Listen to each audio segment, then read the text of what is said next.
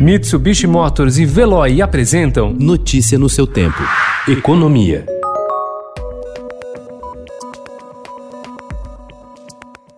Após pressão de ministros e do Congresso Nacional por mais recursos para o Plano Pro Brasil de retomada dos investimentos, o governo Jair Bolsonaro deve destinar 6 bilhões e meio de reais do orçamento para obras públicas, segundo apurou o Estadão Broadcast. Desse valor, 3,3 bilhões serão indicados diretamente pelos parlamentares e poderão ser usados para contemplar ações em seus redutos eleitorais.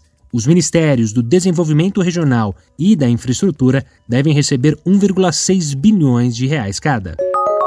Integrantes do governo Jair Bolsonaro, fora do Ministério da Economia, já admitem que o valor do Renda Brasil pode ficar abaixo dos 300 reais que são almejados pelo presidente para lançar a marca social de seu governo. Sem espaço no orçamento e com restrições colocadas por Bolsonaro para retirar de outros gastos, a avaliação é que o programa social que está sendo elaborado para substituir o Bolsa Família deve alcançar cerca de 17 milhões de famílias menos do que as 21 milhões previstas inicialmente.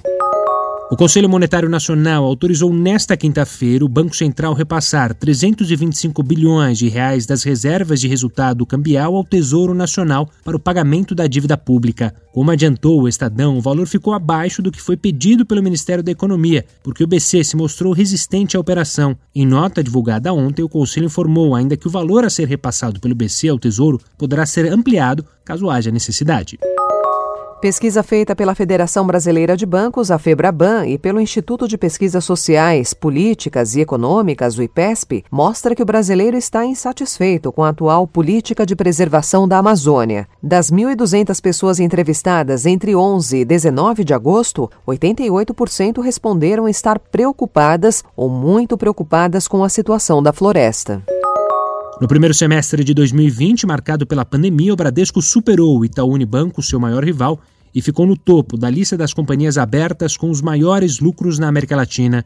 Segundo o levantamento realizado pela Economática, uma empresa de dados financeiros, o Bradesco fechou o semestre com lucro líquido de 1,257 bilhão de dólares, enquanto o Itaú Unibanco, o segundo colocado, teve ganho de 1,246 bilhão de dólares.